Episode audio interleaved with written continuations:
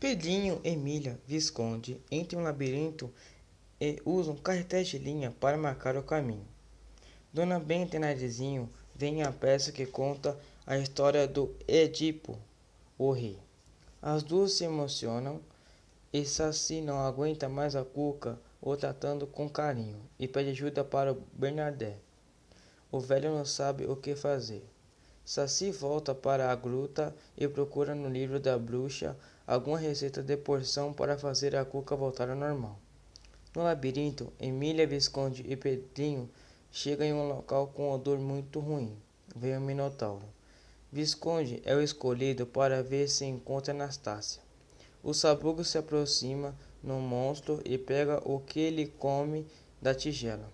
Visconde leva para o menino e para a boneca a ele se reconhece um alimento, os bolinhos de tia Anastácia. Saci faz uma poção e dá para a Cuca tomar. A bruxa toma e volta ao normal.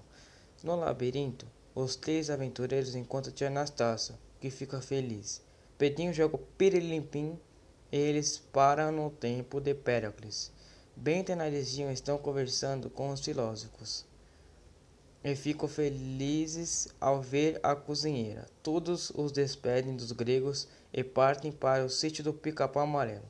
Antes de partir, Nastácia fez os bolinhos para os gregos, que vão lembrar para sempre daqueles visitantes mágicos. Rabicó diz que diz para Bernadette que se Nastácia não aparecesse, ele vai se oferecer para sacrificando pelos deuses.